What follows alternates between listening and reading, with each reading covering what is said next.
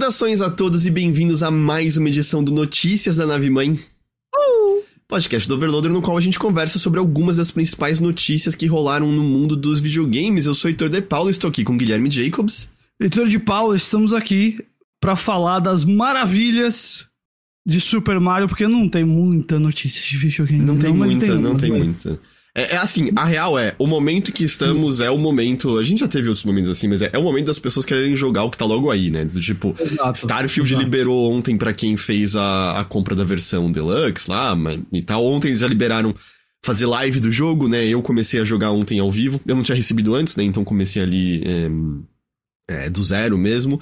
Uh, Baldur's Gate continua muito na conversa, Armored Core tá na conversa, é, né? Exato, sea of Stars. Eu, eu, eu sinto que rola o mês de junho, que tem bastante notícia. Aí rolam meio que dois ou dois meses, meio, três meses assim, que realmente é mais de jogar. Na verdade, tem um mês de nada, e aí tem os meses de jogar, que é tipo agosto, setembro. e mais pro final do ano, aí começa já de novo a, a, a gente ter novidade. Mas eu concordo com você, essa é a hora de estar jogando. Ontem eu fiquei olhando assim para as coisas do Starfield, pensando, Putz, eu queria muito jogar o Starfield, sendo que eu acho que nem meu computador roda esse negócio, porque nem, nem os requisitos mínimos ele aceita. é, e, e, aí eu pensei, nossa, como eu queria estar jogando o jogo. Aí eu olhei e falei, tá aqui o meu Zelda não zerado, é... tá aqui o meu Resident Evil 4 não zerado, é, e eu ainda quero o Baldur's Gate. Então, é, é, mas, oh, uh, Quais são suas primeiras impressões, então, do, do Starfield? Eu sei que a pessoa que já assistiu a live é... deve ter noção, mas diz aí. É assim, eu tô muito no começo, eu joguei umas 4 horas e ao vivo, né? Então teve horas que eu tava conversando e tal. Eu dei uma olhadinha por cima nas críticas quando saíram e pareceu que há um consenso de que ele começa lento, né? E eu não, não acho que ele começou lento no sentido de, ah, meu Deus, não tem nada acontecendo, porque bem rapidinho você tá é, já podendo viajar de para sistemas vários, é, lutas e tal. Mas eu entendo que até agora, de fato, ele parece Fallout no espaço.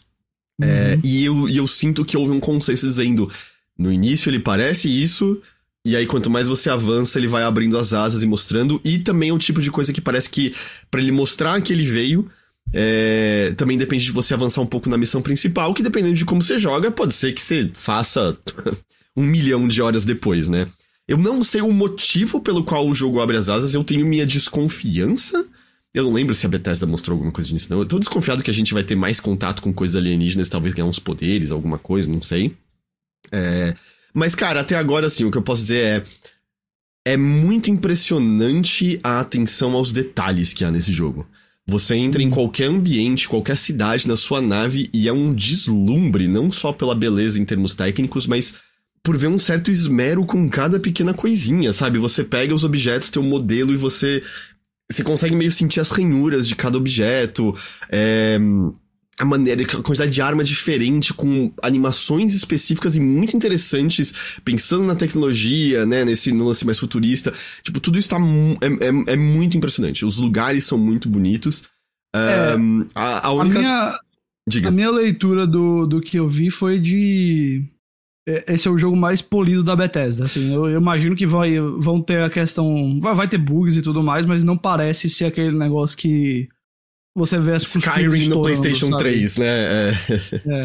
Não, é então. Assim, eu peguei pequenas coisas desengonçadas do tipo, ah, o seu companheiro andando na frente da cena, empurrando outros NPCs. Claro, Teve um personagem claro. que piscou fora de existência é muito complexo, é muito grande para não ter um pouquinho dessas coisas engonçadas, mas bug de atrapalhar, não, não, não vi nada até agora. É... Ah, eu vou dizer para você, a essa altura do campeonato, não é desculpando, assim, questão de qualidade, tá? Eu não tô falando, assim, que você não pode avaliar e dizer que isso é um problema.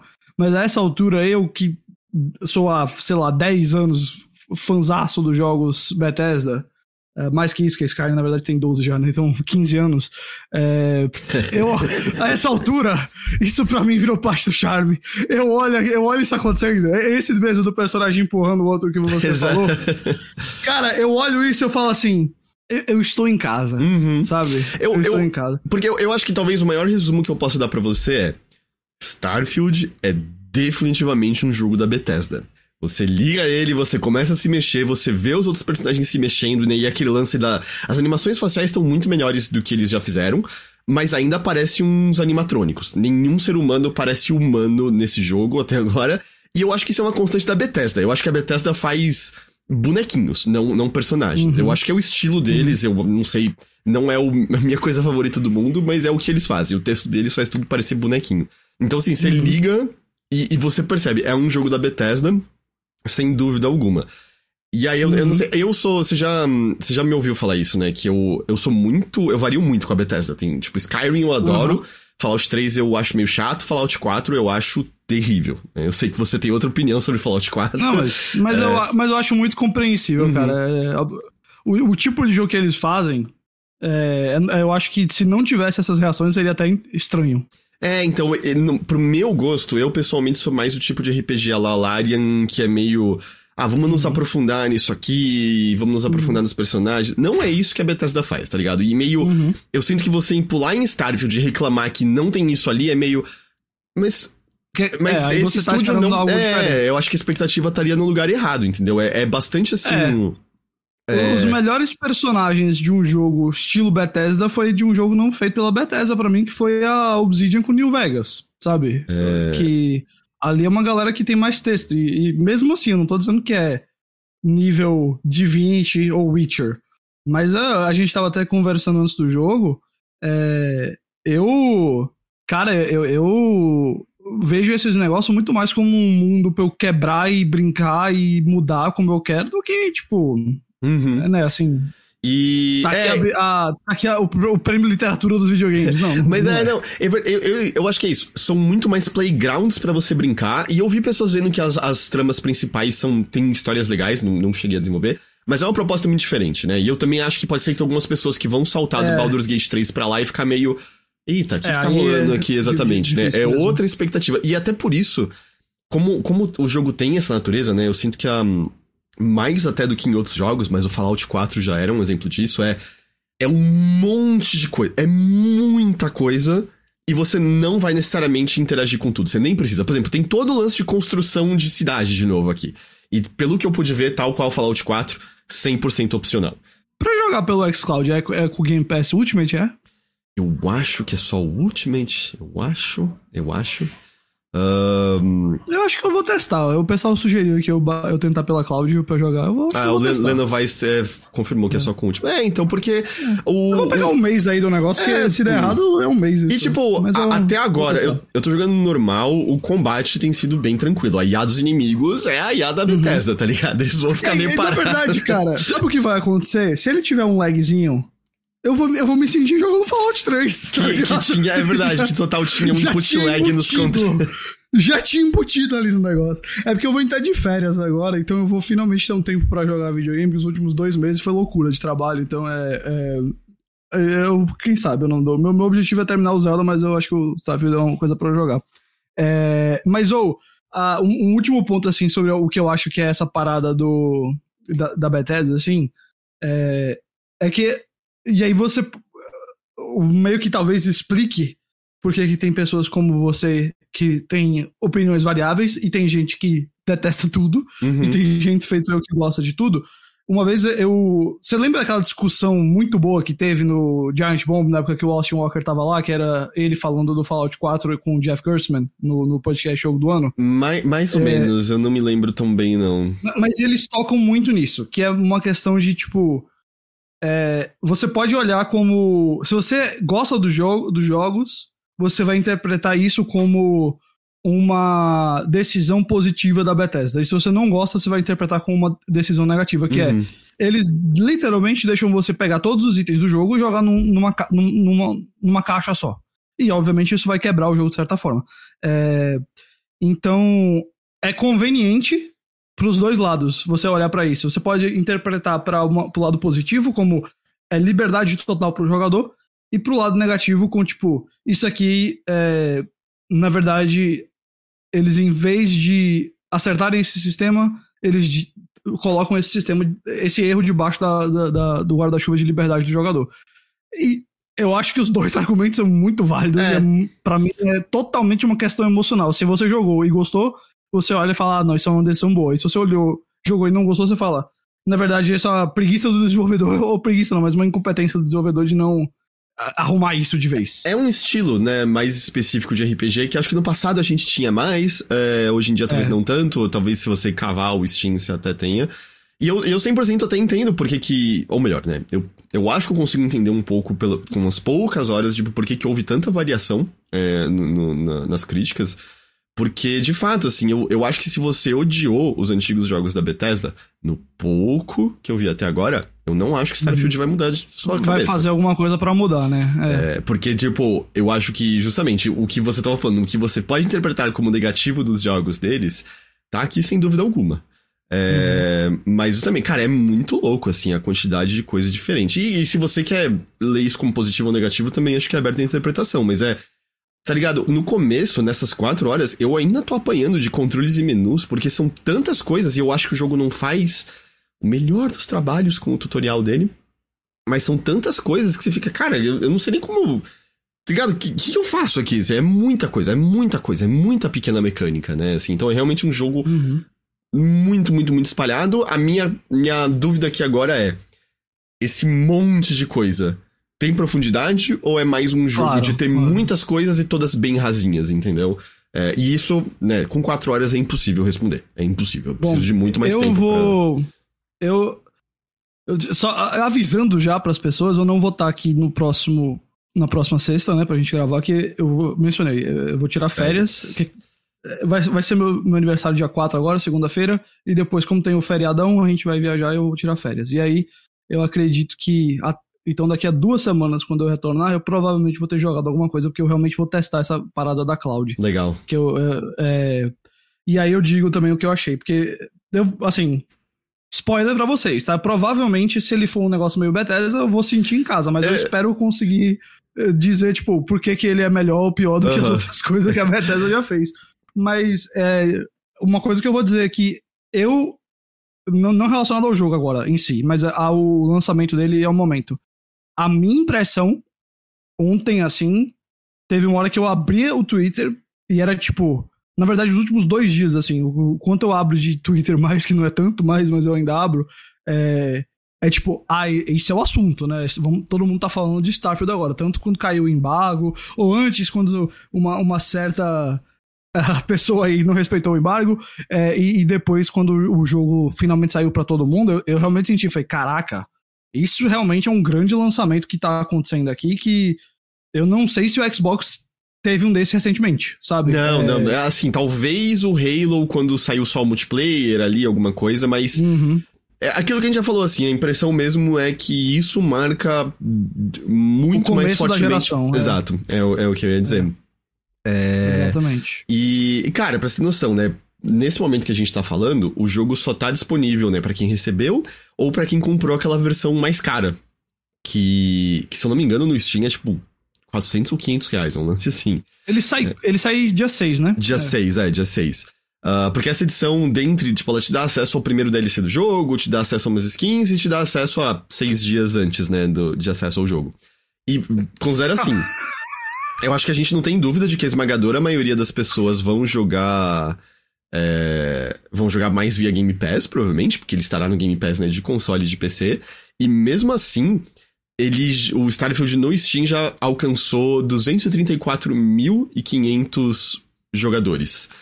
É, ele já era o sexto jogo mais jogado na plataforma com esse lançamento ultra limitado. Uma vez que uhum. chegar no dia 6, é, eu acho que eu acho que vai ser um desses jogos, meio como Baldur's Gate 3 foi logo ali quando saiu, como Zelda foi. Eu acho que é desses jogos que vai, já está sendo, que cria um, um vortex e suga toda a conversa, tá ligado? É. Ele não. É. É, eu acho que a conversa. Até porque isso é uma coisa que esse jogo tem. Até mais do que Baldur's Gate 3, pelo que eu pude perceber. Não no sentido de muitas possibilidades de, de resolução numa só coisa, mas muitas coisas diferentes para fazer, ao ponto que eu, eu tenho certeza que dá para você jogar 50 horas, eu jogar 50 horas, e a gente vai ter histórias diferentes para compartilhar, claro. sabe? Porque. Uhum. O que, que você deu risada? É, eu, não, eu, não, eu perdi. O que, que o chat fez? Ah, o usuário Baduco chegou aqui. Galera, o Ghost é bonito porque falaram que eu sou a cara dele.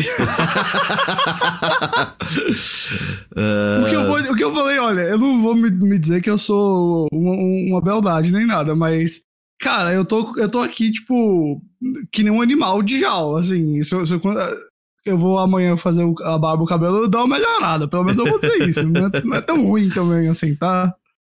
Uh, é... Ah, o Kazim lembrou, né? Você pode fazer o upgrade via Game Pass. Se você assina o Game Pass, você pode pagar mais cento e pouco, 150, para ter esse acesso antecipado. Dinheiro é seu, né? Cada um decide o que fazer. Eu, pessoalmente, acho que é muita coisa para você tipo, pegar um DLC, umas coisinhas estéticas e o jogo alguns dias antes, né? 157, As que eu tenho, eu tenho charme, é isso que as pessoas estão dizendo. Então, cara, eu, dizer, eu, eu, eu, valorizo muito isso. Eu valorizo muito isso. Charme, acho que é mais importante do que beleza pura. Um dia desse, minha esposa falou que eu e ela temos estilo marcante. E aí eu falei, é uma boa coisa para você ter. O... É tipo um... Era, acho que uma live do Marcelos, e ele tava mostrando umas gravações que ele fez num evento de Pikmin, que rolou aqui em São Paulo. Uhum. E no horário que eu fui, o Marcelo estava lá. Eu encontrei ele, a gente conversou e tal, e eu apareci brevemente no, no fundo do videozinho dele. E teve alguém no chat falando: é, é o Heitor ali no fundo? Ou é só mais um hipster genérico gostoso de São Paulo? E eu fiquei: isso é, isso é uma ofensa ou não? Porque. Ele me chama de gostoso, tá ligado? Não é uma coisa que eu uso com frequência. E tipo, hipster, foda-se. Genérico. Até a Nina fala que eu sou genérico em termos de aparência, tá ligado? Então eu resolvi focar. Foi um hater, exatamente. É um hater, exatamente. Eu foquei no gostoso, tá ligado? Foquei no gostoso. É... Ai, Deus. A gente tem que ver. Eu, eu resolvi ver o copo meio cheio na situação, entendeu? Ah, tem 100%, tem que fazer isso mesmo. Um, mas você quer comentar alguma coisinha do Super Mario Wonder que teve o, o Direct? Não necessariamente, eu só achei que. Você tá rindo do que eu falei ou você tá rindo do. Eu tô rindo do que você falou. Não, não necessariamente. Ah, não, tá. não, não, tá de boa. Não, assim, é, tá de boa, porque, cara, parece um Wonder, né? Parece muito bom. É, no sentido de, tipo, vai ser um Mario super prazeroso, eu acho, de jogar. É, ele tem. Ele tem a. Ele tem um príncipe lá, né? Ele tá como uma minhoca. E ele não chama Haru, mas ele tem o príncipe do reino das flores, viu? É, se no final do jogo essa, esse negócio aí virar um ser humano, se preparem para um dos caras mais odiados da história de Mario. Mas eu achei que o gameplay parece muito divertido. A gente tava comentando até antes da, da live aqui que o negócio de você consumir a flor e o, o mundo dar uma mudada parece ser bem interessante. Tem, tem umas coisas ali que eu achei que estão bem legais. Uh, e Poxa, eu adoro é, jogar Mario, então. A, a parte mais interessante para mim pareceu justamente essa piração das flores. Eu amei que tem.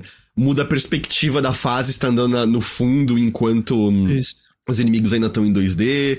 É, eu, o que eu mais tô curioso, assim, tem os novos power-ups, parecem legais, mas o que eu mais tô curioso mesmo é, ou oh, as fases vão ser boas, né? Porque uhum. o meu problema com os vários 2Ds, né, mais recentes, no New Super Mario Bros. U, New Super Mario Bros. Wii, eu não gosto muito das fases no geral. Então a minha torcida é que, é que isso fique mais legal. Mas, né, eles estão. Eu gostei que tem muito personagem para escolher. Você pode ter. É, deixar o jogo um pouco mais fácil usando o Yoshi ou aquele Nibit, né? É Nibit, né? Que ele chama, o ladrãozinho uhum. lá. É, é, que eles não levam dano, eles só morrem se cair em buraco mesmo. E o Yoshi você ainda pode montar nele, né? Pode até. Nabbit, obrigado, Ícaro. É, pode até um Yoshi montar no Yoshi. Mas é, é, tipo, assim, depende de qualquer coisa. É óbvio que eu vou jogar. É Mario, e é um Mario 2D, tá ligado? Não existe, não existe universo no qual eu não vou jogar esse jogo. Não, isso não existe. Uhum. Uh, mas muito bonitinho, né? Mas eu também saí meio assim, ah, eu vi, e eu quase achei que eu preferia não ter visto, porque eu já sabia que eu ia jogar e ia ser meio. Eu imagino que tem muito mais surpresas aguardando, né? Eles não iam mostrar tudo. Mas eu foi meio isso assim, foi só eles mostrando mais detalhes das mecânicas que a gente já tinha conseguido dar uma presumida. E todo mundo vira elefante, de fato, né? Não é só o Mario, todo mundo pode virar pode virar elefante. Uh, eu só respondi uma dúvida do chat se eu entendi aqui corretamente, porque o é, G. Pires tinha dito a DLC do Cyberpunk tá mais cara que isso, né? Se a versão Ultimate dá acesso à DLC e a Bethesda faz um, uns três sempre, talvez valha a pena. Eu preciso confirmar, eu tinha a impressão que a versão Deluxe ela dá acesso ao primeiro DLC que eles fizerem no G-Pires. E aí depois, o Mauraki o Badong falou, não ia lançar de graça? Tô perdida. Mauraki, eu, eu não tenho certeza se é disso que tá pensando, mas eu acho que talvez esteja confundindo que o conteúdo, né, a expansão de Cyberpunk é, vai ser pago. Mas a atualização geral do jogo, que vai mudar mecânicas, habilidades, progressão e tal, isso vai ser de graça para todo mundo e se aplica ao jogo base também. E sai no mesmo dia da expansão. Então, do tipo, no dia da expansão tem essa atualização que, independente de você comprar a expansão, você vai ter acesso. Mas a expansão em si é paga à parte, entendeu? É, é essa a ideia. Eu acho que se eu entendi a dúvida, eu acho que eu acho que isso eu acho que isso explica. Se não, pergunta de novo, caso eu tenha entendido errado. Um, Ghost. Oi. Sabe uma coisa que todo mundo ama? Quando uma empresa de videogame decide aumentar sua assinatura de, de mensalidade? E especialmente mensalidade, quando o aumento não vem com um, um benefício extra do serviço. E quando ele não é um aumento besta, né? Quem é que liga para um aumento de 5% se você pode fazer um aumento de 40%, 40. né? Assim... É, só, só corrigir uma coisa, o Baduco falou que a atualização sai antes da expansão, mas ainda sem data. Ok, perdão, eu achei que era no dia da, da expansão. Mas é, né? A gente está falando da PS Plus, que vai ficar mais cara. E ela vai ficar muito bem mais, mais cara. Uh, vai, a mudança vai ocorrer agora no dia 6 de setembro, então até lá, se você joga no online, você ainda pode comprar um plano anual pelo preço anterior, tá? Então você tem mais uns diazinhos aí. Mas a partir do 6 de setembro vai aumentar. E é especificamente o valor das assinaturas de 12 meses, né? Porque no, no PlayStation, Xbox não tem isso, mas no PlayStation, quando você paga um ano, tem um desconto. É, então, assim, o preço mensal permanece o mesmo. O preço anual, que era justamente o que era mais em conta, vai ficar mais caro. Eu acho que o trimestral continua igual também. Uh, e quem tem uma assinatura ativa só paga o um novo preço quando ela se encerrar. Mas vamos lá! Quais são os novos preços? A PS Plus Essential, que é a, a basicona, aquela que era a nossa PS Plus do passado e tal, Atualmente custa R$ 199,90 por ano. É aquela lá que te dá acesso a você jogar online e te dá acesso a dois, dois ou três jogos por mês, né? Os, o, os jogos da Plus. Ela vai de 199 para 278,90. É um aumento aí de basicamente 80 reais e o que, que você ganha mais por isso? Nada, é a mesma coisa de antes, só vai pagar mais. É um aumento de 39,4%. Esses aumentos eu peguei tudo no meu PlayStation, tá? É... A PS Plus Extra, que é aquela que é o é a que te dá acesso a um catálogo de jogos de PlayStation 4 e PlayStation 5. Um, ela vai de 339 por ano para 475. é um aumento de mais de 100 reais. É 40% de acréscimo. E a PS Plus Deluxe, que é aquela lá que te dá acesso a algumas coisas retrô, é, PSP, PS1, etc, etc, vai de 389,90 para 538,90. Eu, eu. Eu não sei nem falar. Eu. Te dizer como eu leio isso daqui, tá bom? E a minha leitura, é, obviamente eu não tenho todos os dados, eu tô falando uma leitura de como eu tenho sentido as coisas que eu ando lendo. A gente tocou nesse assunto recentemente. Como várias empresas não estão mais falando dos seus números de assinantes. É, Game Pass não tem mais compartilhado, a é, Nintendo não compartilha mais, PlayStation parou de compartilhar. Obviamente, no streaming, né, a gente tem um, um caixa forte em relação. Streaming de, de filmes e séries, digo. A gente tem um caixa forte em relação a, a números, né, no geral. É, não só de visualizações, mas, né, é tudo muito. É tudo bem fechado. E a impressão que dá, pela, pelo que tem rolado, pelo menos no momento atual, é que essas empresas estão chegando num teto. Esse crescimento de assinantes não acontece de maneira infinita. E tanto que a gente já conversou no passado a própria criação dos três níveis de PS Plus me pareceu uma maneira disso, de você poder é, extrair mais dinheiro da sua base já existente de assinantes. Tanto que na época, uhum. acho que o primeiro resultado financeiro que houve após uh, o lançamento dos novos níveis de PS Plus, a gente tinha o dado de que eu acho que o número de assinantes tinha mantido ou caído um pouco, mas a renda bruta tinha aumentado. Ou seja, o que a gente tem disso é a mudança não trouxe novos assinantes, mas fez assinantes já existentes pagarem mais. O que eu hum. presumo que a Sony leu com isso daqui é que eles nem fudendo vão conseguir novos assinantes, certo? Porque se você não assinava antes, você não vai pagar mais agora. Mas Exato. eu imagino que eles tenham a leitura de que quem tá lá vai ficar lá e vai pagar e um novo preço. Pode... É, eu acho que essa, é, essa para mim é a única de duas é, interpretações desse negócio. A outra é que é só ganância mesmo, que pode também fazer parte. Mas eu acredito que os serviços de assinatura, ponto final, estão todos em baixa nesse momento. Talvez os de música sejam os únicos que estão escapando, mas serviço de assinatura como um todo parece-me algo que as pessoas estão assinando menos porque o poder de compra está diminuindo e os preços desses negócios estão tá aumentando e aí acaba que todo mundo prioriza. Porque a gente tem que pensar que o Game Pass e o PlayStation Plus eles não competem só entre eles ou com a Nintendo. Eles competem com o Spotify, eles competem com o YouTube Premium, com o Globoplay, com o Netflix, com tudo que a galera faz, porque tudo isso é mensalidade que aumenta no mês a mês das pessoas. E esses de videogame, talvez o Game Pass. Assim, o Game Pass a gente sabe que tem bastante, mas eu lembro que das últimas vezes que saíram resultados, a gente olhou e falou, é, mas também não é assim, esse giga monstro de assinaturas. Até porque se fosse, a Microsoft já tinha divulgado esses números. Porque coisa boa sempre é divulgada. Uhum. É, mas ele, claro, tem seus bons resultados. Mas eu acho que a Plus, desde o final do PS4, os últimos anos ali, antes do PS5 sair, já tava numa decadênciazinha que a galera olhou e falou assim, hum, não tanto.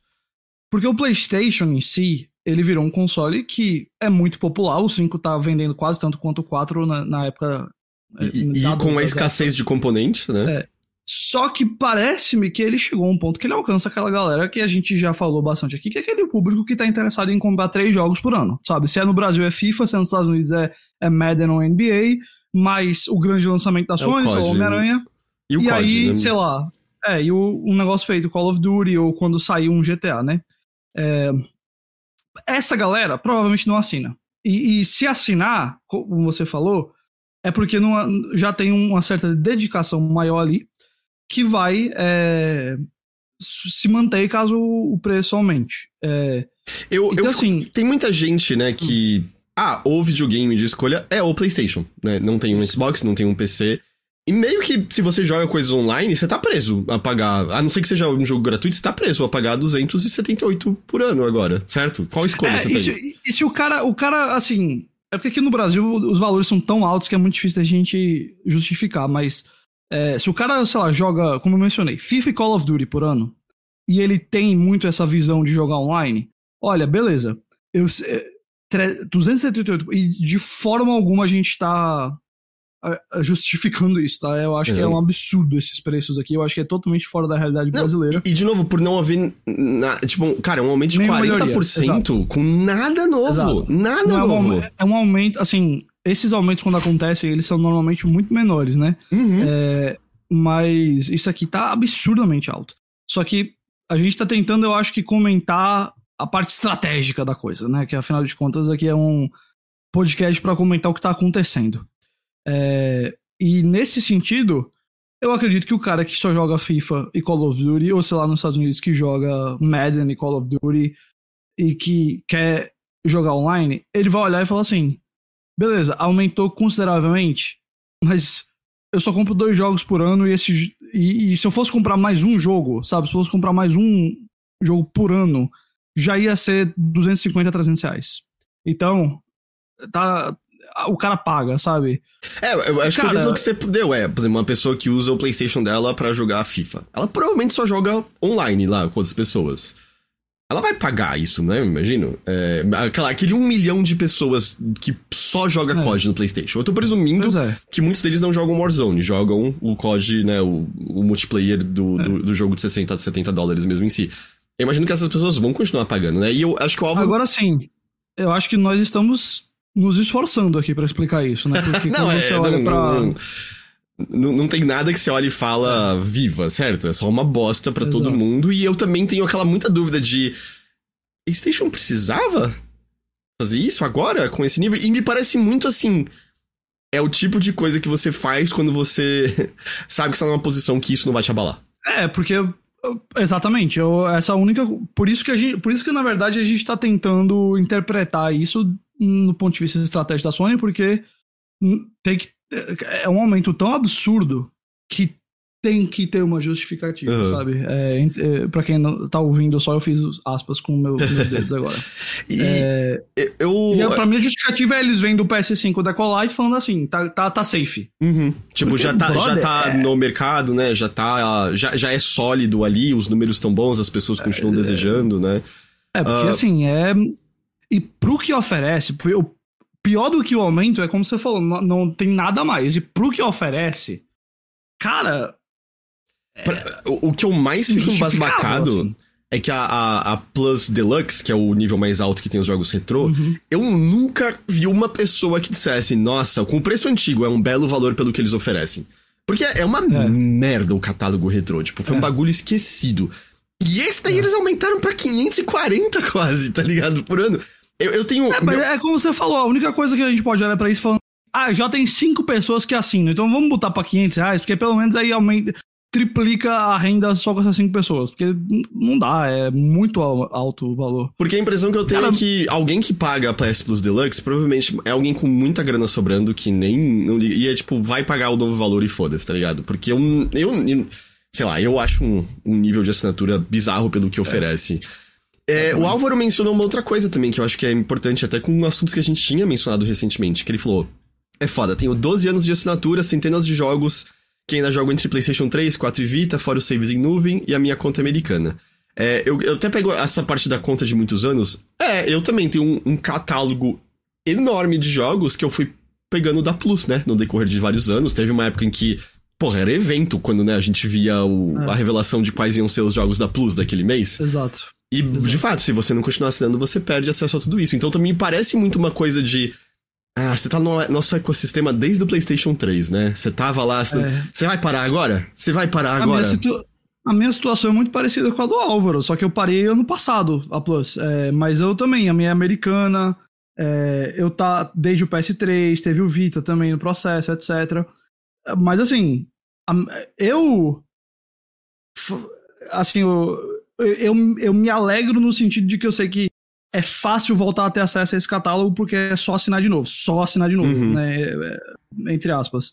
Mas eu olhei. O que me abriu mão foi olhar e falar assim: eu mal tô tendo tempo pra jogar jogo atual, imagina o jogo de catálogo que eu nunca peguei, ou imagina multiplayer e tal. Só que, cara, a sensação que você tem é de que realmente aquela parada que é sua é tipo, não, na verdade não é. E porque não uhum. é. E não né? é, assim, não é, de fato. Você assina um é serviço é que te dá acesso àquilo, é isso, né? É... E assim, por um lado eu sabia o que eu tava fazendo, sabe? É, mas eu acho que em termos de preço, a situação ficou tão ruim quanto a gente podia imaginar. É, de fato. Eu, a, o, o Gideon perguntou mais cedo, ah, vocês pretendem cancelar as assinaturas? Eu, pessoalmente, já tava sem Plus há muito tempo, porque eu não tava mais vendo valor. Eu assinei a, a Essential mesmo por um ano quando saiu o Street 6 para poder jogar online. E, tipo, vou ficar com esse ano aí. E. E é, e é isso. A outra coisa que é uma merda também é que sem Plus não dá para usar os saves na nuvem, não é?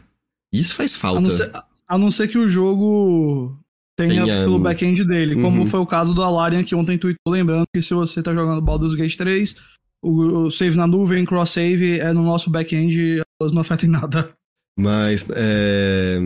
Nossa, é uma merda, uma merda, uma merda. E ainda mais no momento Demais. atual, tá ligado? Nossa situação econômica não tá uma em que esse aumento faz sentido para com o aumento que estamos todos tendo, De forma né? Alguma. Não... Enfim. De forma é... alguma, é. Que dizer fora, mano, que merda e eu não. Eu não. É, eu volto a isso. Eu acho que é uma decisão que uma empresa faz quando ela sabe que ela pode, porque é. ela é grande demais para ter um uma repercussão forte o suficiente para abalá-la. É, é aquela coisa, todo mundo vai reclamar e vai continuar assinando. Eu uhum. acho que essa é a visão da Sony. E por vários motivos, como alguns dos que a gente falou aqui, né? Eu acho que todos eles. É. Uh, e tiraram um backup via pendrive, sim. Isso foi muito cuzão. Isso foi muito cuzão. Isso é, isso é só sacanagem. É só sacanagem isso daí. Não ah, tem outra coisa, não. Aliás, eu nem sabia disso. O G. Pires falou na tela de cancelar a assinatura da PS Plus agora, inclusive, fala: você vai perder acesso a X jogos. Isso é 100% design para fazer você pensar duas vezes antes de fazer isso. Então eu, é, eu só dizia pra, você, pra você o seguinte: eu passei por esse daí porque quando eu, eu não renovei a assinatura, eu recebi um e-mail assim da Sony. E era meio que essa vibe também. É, volte a ter acesso a esses jogos aqui e tal, sabe? Eu olhei e falei, nossa, isso é abuso emocional, viu, cara? uh, mas é isso. A última coisa, então, que eu repito é: se você ainda quer ter acesso online, quer ter acesso ao catálogo de jogos, até o dia 6 de setembro você consegue ainda assinar 12 meses com o preço anterior. Então, se você quer fazer isso, você tem aí no, no momento dessa gravação mais 5 dias aí para fazer isso. É, faça antes que o, que o preço aumente, né? Ghost! Oi. Enquanto a gente falava na semana passada, até que saíram um pouquinho mais de informações sobre o Dragon Age Dreadwolf por conta ah. do Jeff Grubb. que foi? O que aconteceu? Pois, né? É porque a gente, cara, é óbvio que a gente ia ter esse assunto depois de todo o papo sobre a situação do Dragon Age semana passada, tá ligado? É, uh, tinha que ser agora. Pra quem não lembra, semana passada foi anunciado o corte de cerca de 50 pessoas é, da Bioware, inclusive escritores e escritoras que trabalham lá há décadas, que estão lá desde o começo de Dragon Age. É, e o que o Grubb trouxe de nova informação é que ele disse que em certo momento Dreadwolf tinha data para setembro deste ano, uh, depois passou para março do ano que vem, e agora estaria pro meio do ano que vem, na melhor das hipóteses. Ele fala de verão deles, né? Verão deles, meio do ano. É, é tá terminando agora o verão. Hoje começou, acho que o outono lá, então. É.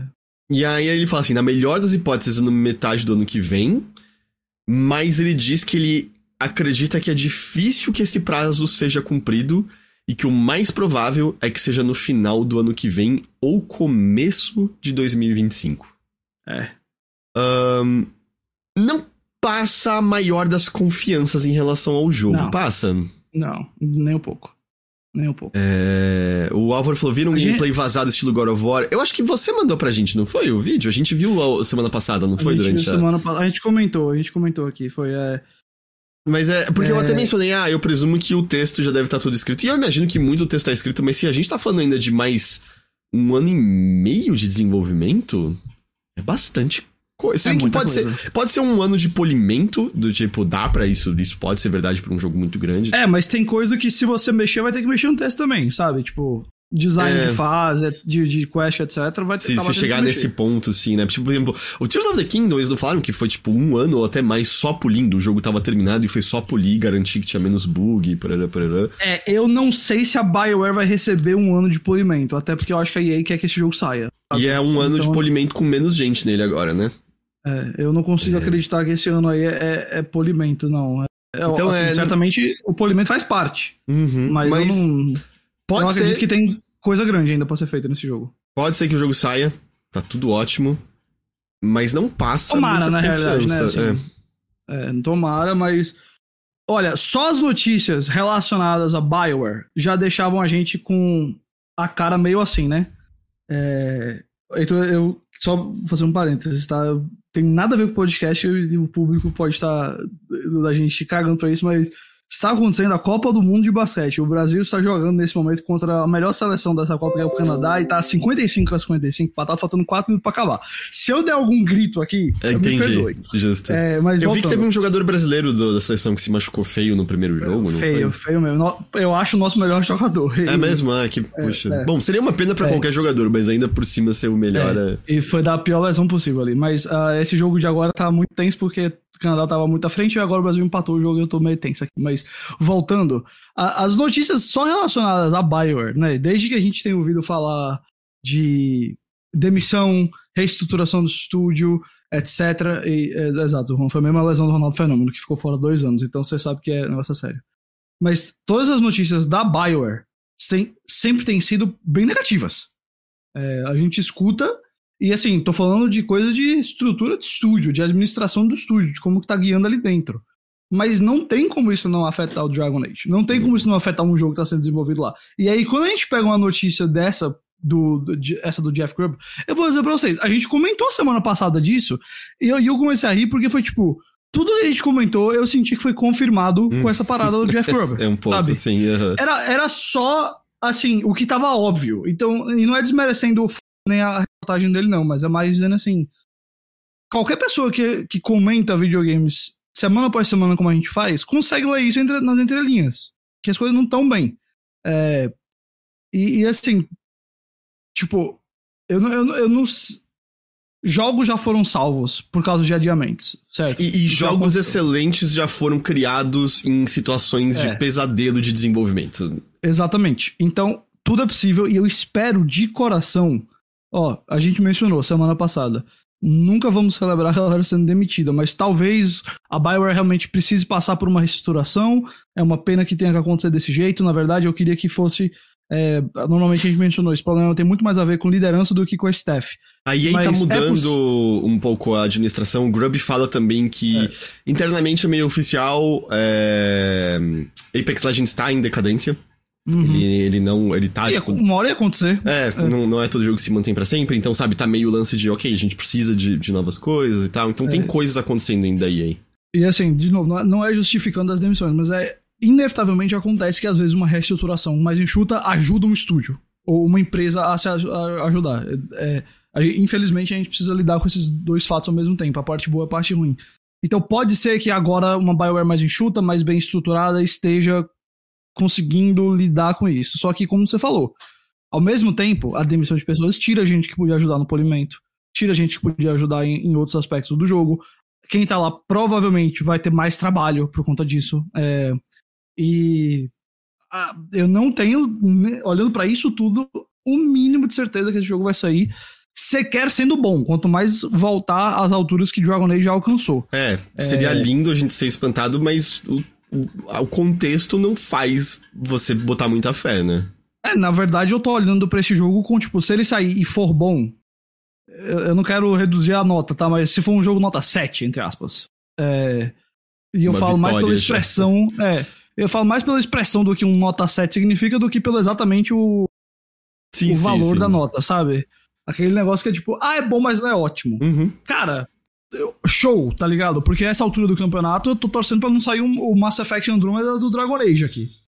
E, falando em Mass Effect, outro detalhe que o Grub menciona é, é, sobre a Bioware é, um que, né, a gente já tinha tido cortes na BioWare em junho, que foi o pessoal que mantinha Star Wars The Old Republic, porque isso passou por uma outra empresa, né?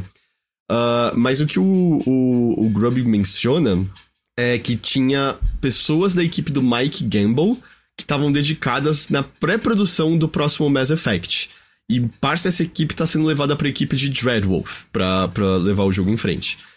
Ou seja, o Mass Effect atual fica com desenvolvimento ainda mais lento, realisticamente, eu posso estar totalmente errado e eventualmente eles conseguem manter paralelo.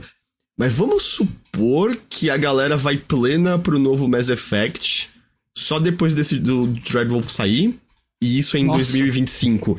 A gente é. realisticamente tá falando que o próximo Mass Effect é 2030? Eu acho que sim. É tipo isso, eu né, que, que a gente tá falando. Eu acho que não é um exagero. Porque tá demorando mais ou menos 5 anos para esses jogos AAA, a gente não parece que tem nada muito avançado. Se esse Mass Effect acontecer, né? Também é outro que, sei lá.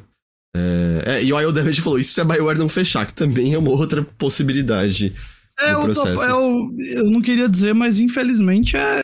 Tá, eu acho que tá tão dentro da realidade quanto tá de... Sei lá, é, do, do jogo ser bom. Tá ligado? Tipo, tem tanta chance do, do Dragon Age ser bom quanto da BioWare fechar, pra você ver o nível que tá volátil a situação aqui. Bom, a gente tem mais notícias de fechamento de estúdios, Ghost. Infelizmente, infelizmente uh. Do, dois fechamentos por situações muito distintas. O primeiro deles é justamente a Mimimi, da qual a gente tava falando há pouco tempo aqui. Eu no Mothership falei do, do jogo mais recente deles, o Shadow Gambit, né, que é um estúdio que faz é, jogos de estratégia furtivo no estilo comandos. Eles fizeram um Desperados, né? Fizeram Desperados 3 e coisas assim. E eles acabaram de lançar o Shadow Gambit The Cursed Crew.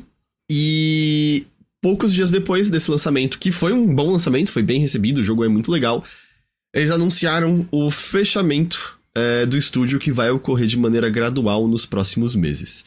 É um estúdio alemão e os cofundadores assinaram uma declaração que diz o seguinte, abre aspas. É com pesar que hoje compartilhamos a notícia de que Shadow Gambit será o último jogo da Mimimi. O texto agradece os fãs, fala da jornada que a Mimimi teve até aqui e complementa. Dedicar essa última década e meia de nossas vidas trabalhando nesses jogos ambiciosos custou muito a nós e nossas famílias.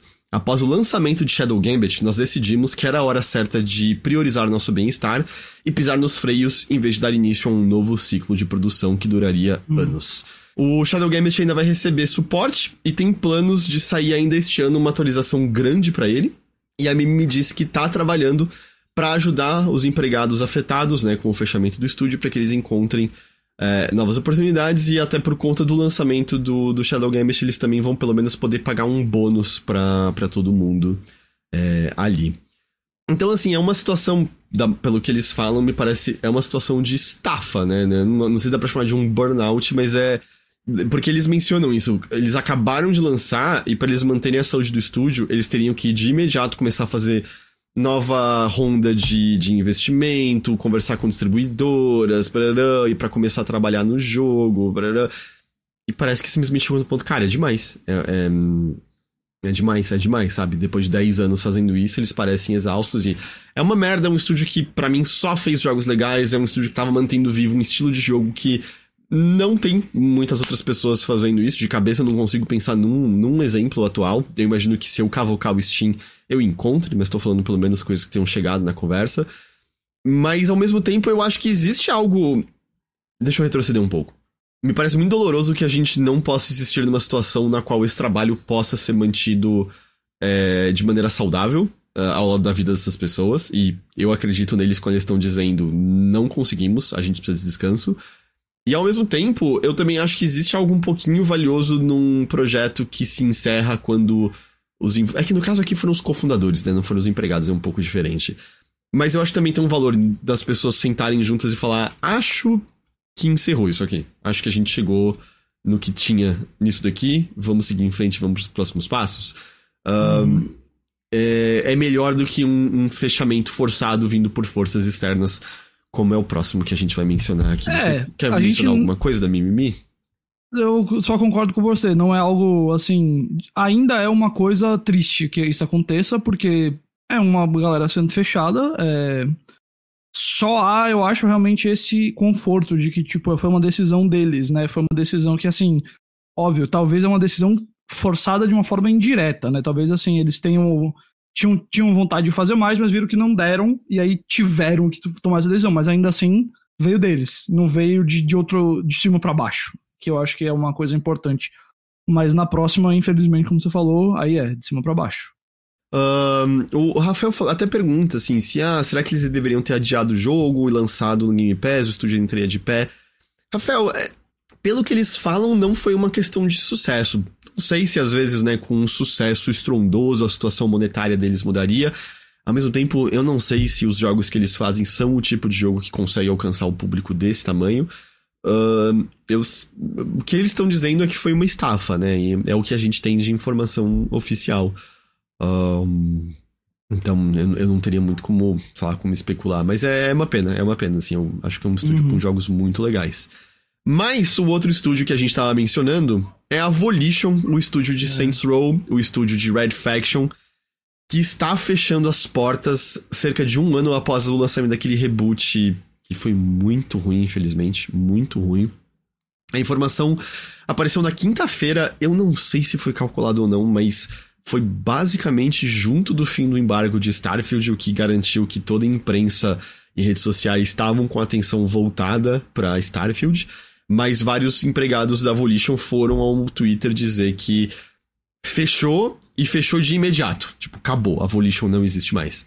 E a Volition tinha comemorado 30 anos de existência no início desse ano.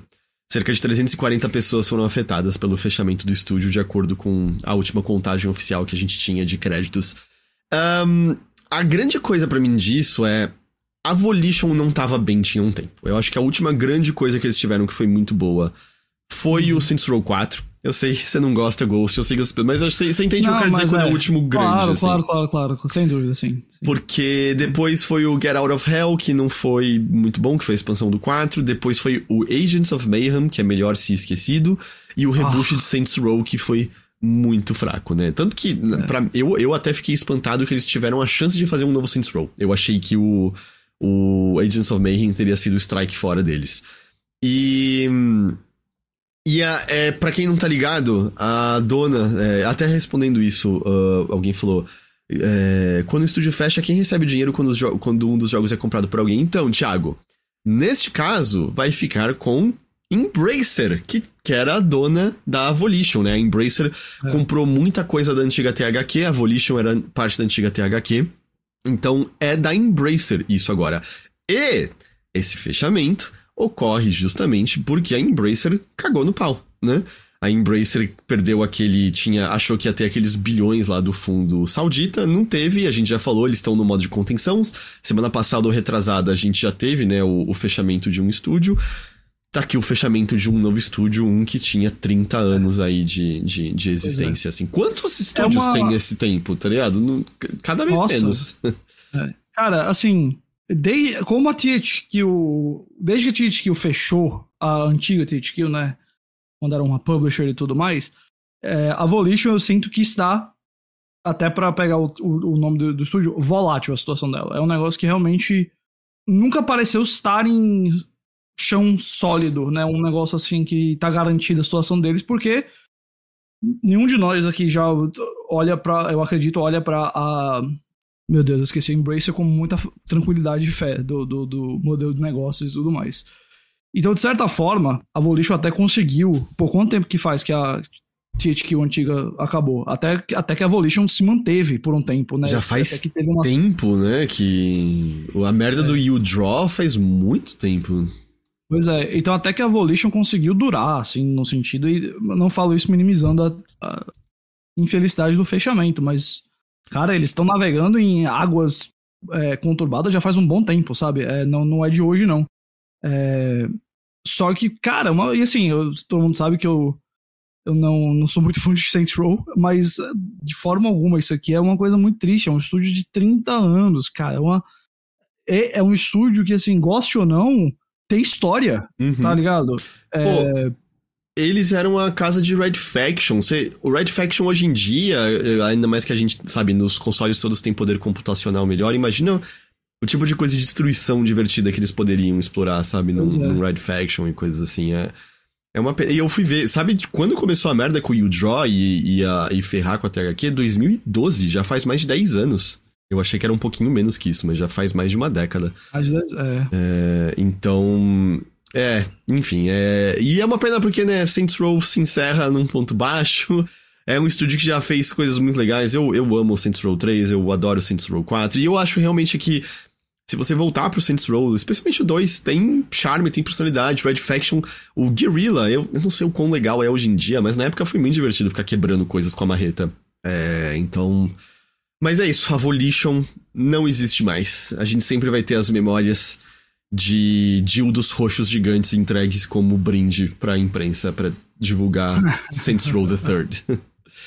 um, essa aqui, ela, né, real, ela é meio rapidinha, mas eu acabei botando só um pequeno apanhado de Baldur's Gate 3. É, o segundo grande patch do jogo saiu ontem. Eu ainda não baixei, eu tô louco para testar, porque uma das coisas que ele faz, em teoria pelo menos, é melhorar a performance no ato 3, que é. O ato 3 é muito pesado. É muito, muito, muito pesado. É muita coisa e tal. Então, eu tô jogando assim. Eu percebo, sabe, a taxa de quadro picadinha no, no ato 3 em, em alguns pontos que eu, da cidade que eu ando. É, então, esse grande patch promete melhorar a performance disso. E uma outra coisa também é que ele adiciona um final adicional, opcional, para Karlak, que muitos jogadores sentiram que estava faltando alguma coisa relacionada a ela mais no epílogo. Eu não sei os detalhes exatos, porque eu também não terminei ainda. É, além de uma série de outras pequenas correções. Uh, uma outra coisa é que a Larian tinha falado no passado que achava que, né, DLC e tal seria difícil por conta do sistema de level do D&D, do, do mas a conversa agora é que eles estão considerando a possibilidade de expansões para Baldur's Gate 3. E expansão, né? hum. né? Pode ser que você faça um novos personagens, nova história, né? Que às vezes você começa com um personagem novo nível 1, vai saber, né? Às vezes você não precisa, não continua com os outros necessariamente. Mas eles estão considerando. A outra coisa também, que eles mudaram um pouquinho a, o discurso é.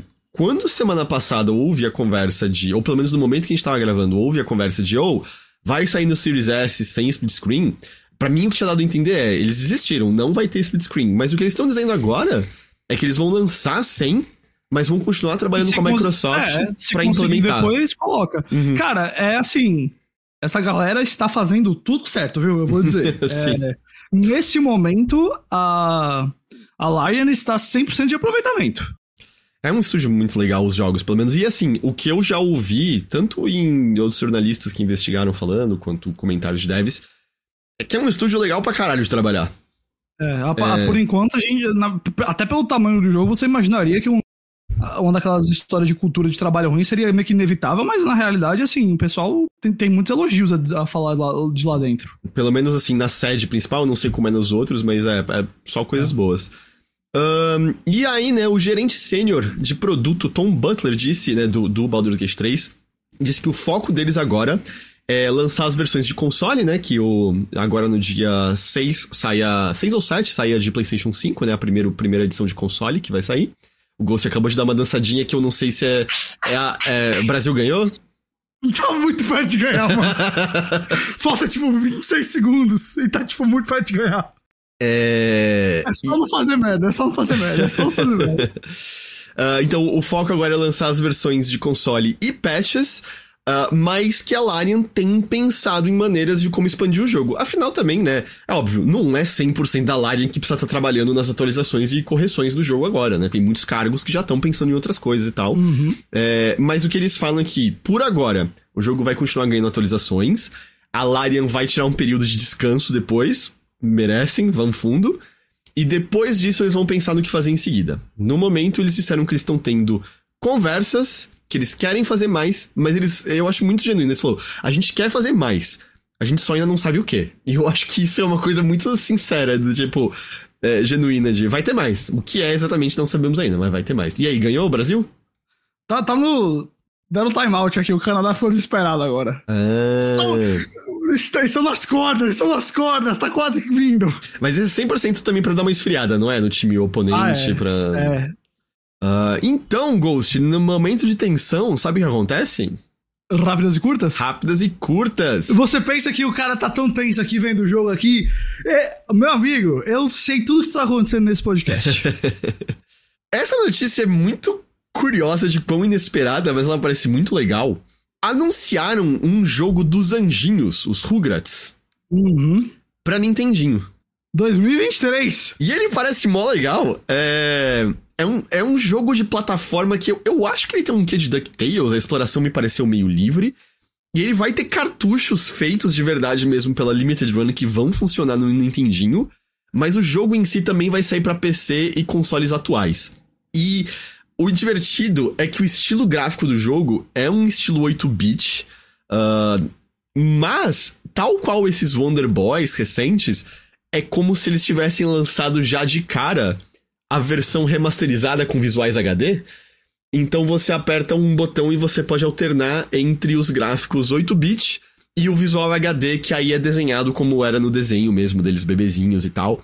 Sai em 2024. É claro, tem uma versão que não vai ter o visual em HD que é a versão que tá no cartucho de Nintendinho, de fato. É só o. Afinal de contas, né? Aí a experiência é completa, digamos assim. Mas sério, assim, óbvio, ele tá meio respeitando, né, o, as limitações de Nintendinho, mas tá muito bonitinho o visual. Você controla os quatro bebezinhos principais, né? O Tommy, o Chuck e os gêmeos, eu não lembro o nome deles. Eu Liu também não lembro, não. Liu e Phil, é, talvez? Alguma coisa assim? É um negócio desse, é um negócio desse, é. é. E deve aparecer a Angélica e essas outras coisas, né? Tipo, tem o Reptar, blá blá blá.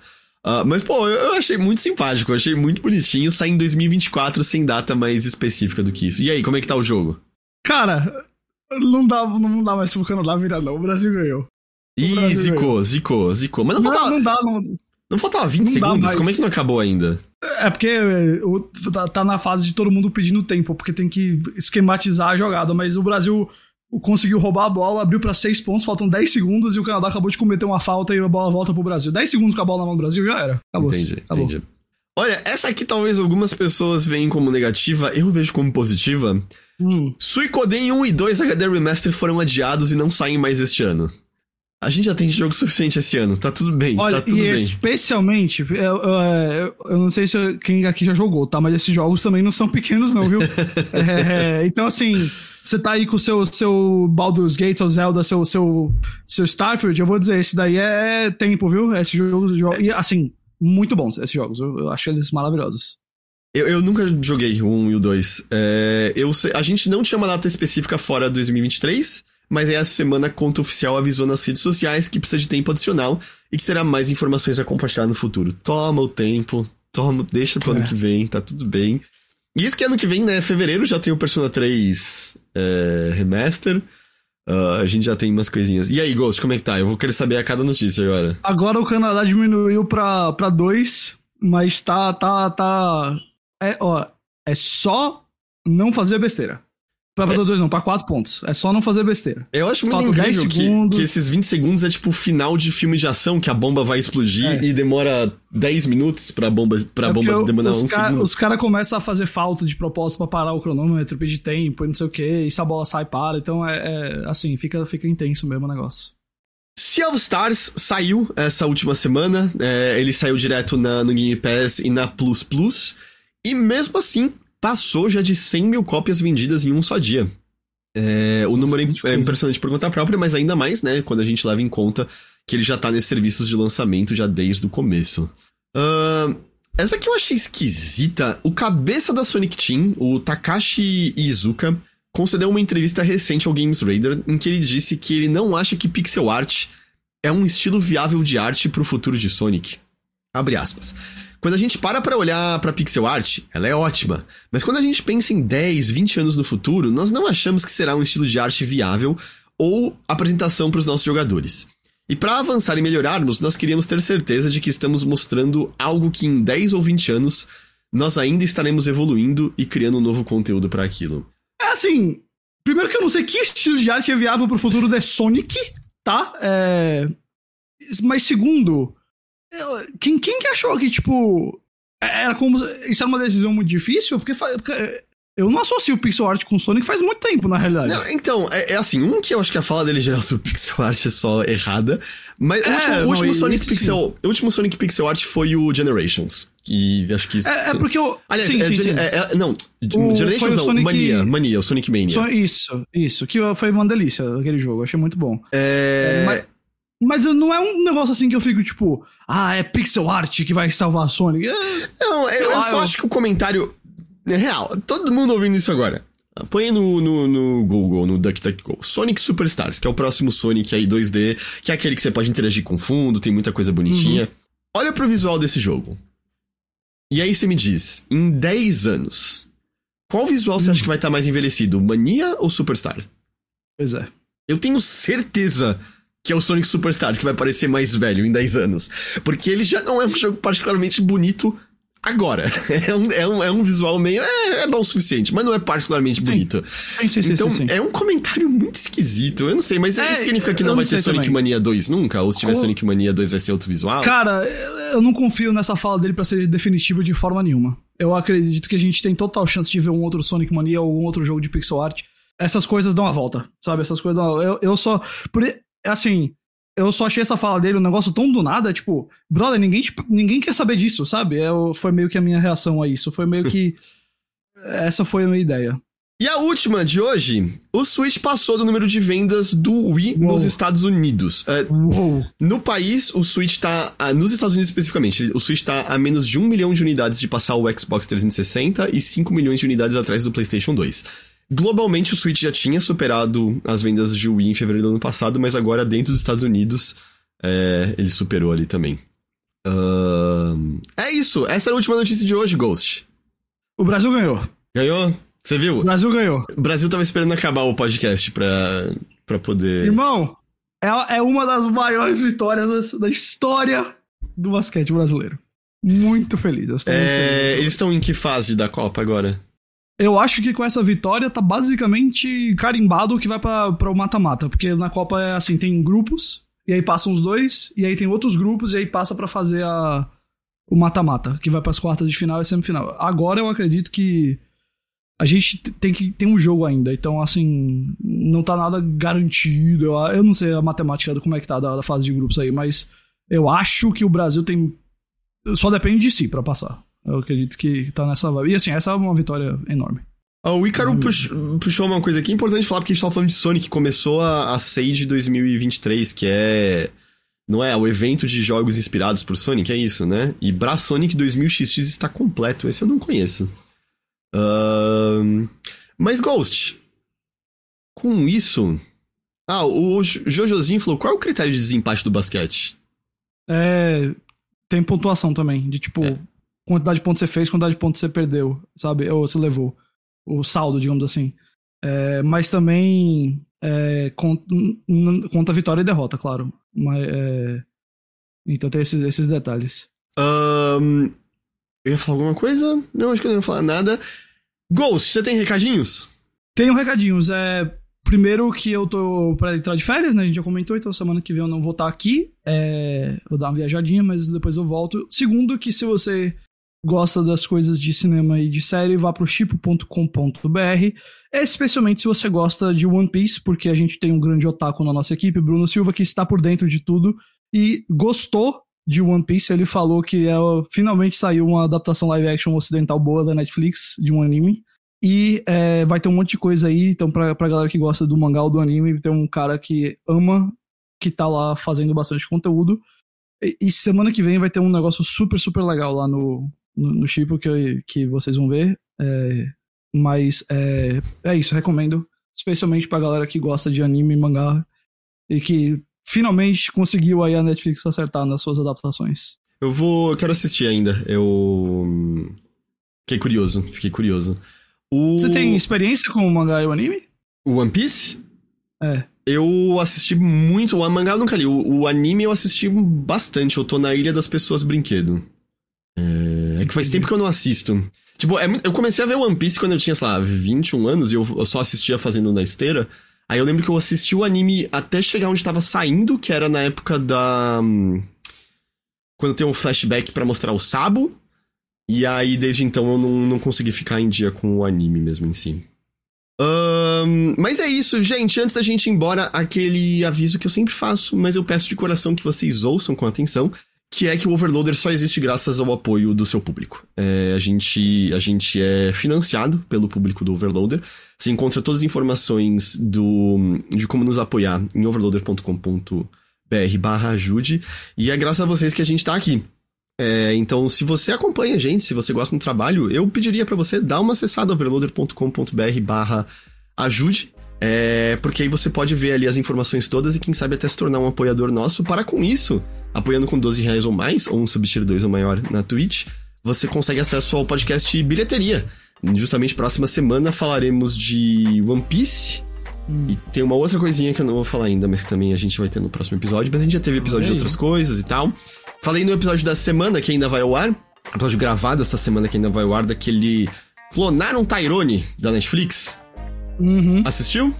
Ainda não, mas eu só escuto coisa boa dele, quero ver. Quero bom ver. filme, bom filme, assista. Bom filme, é. bom filme. Acabei de ver um cara no Twitter aqui dizendo que foi expulso da sala de aula porque gritou com a vitória do Brasil.